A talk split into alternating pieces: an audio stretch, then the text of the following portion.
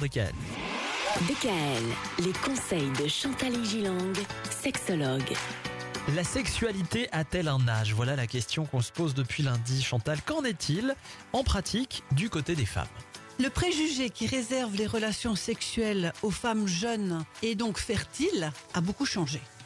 Beaucoup de femmes continuent de cultiver leur séduction et leur santé. Et tant mieux, c'est très bien, mesdames. Elles ont des partenaires parfois plus jeunes. Et je disais à antenne que j'ai de plus en plus de copines qui ont des amis, des maris euh, beaucoup plus jeunes euh, qu'elles et l'assument très bien. Le spectre de la ménopause s'est éloigné. Vous savez, cette ménopause, on en faisait beaucoup de particularités. Et certaines se voient prescrire un traitement hormonal substitutif par leur gynécologue. Hein, les dames qui m'écoutent, euh, c'est une idée qui est à creuser. Je dirais que la notion d'âge est dans la tête et dans le comportement aussi. Les cougars, euh, ça fait longtemps qu'elles sont arrivées. Il y en a maintenant, euh, elles sont matures, elles sont sexy, elles sont expérimentées.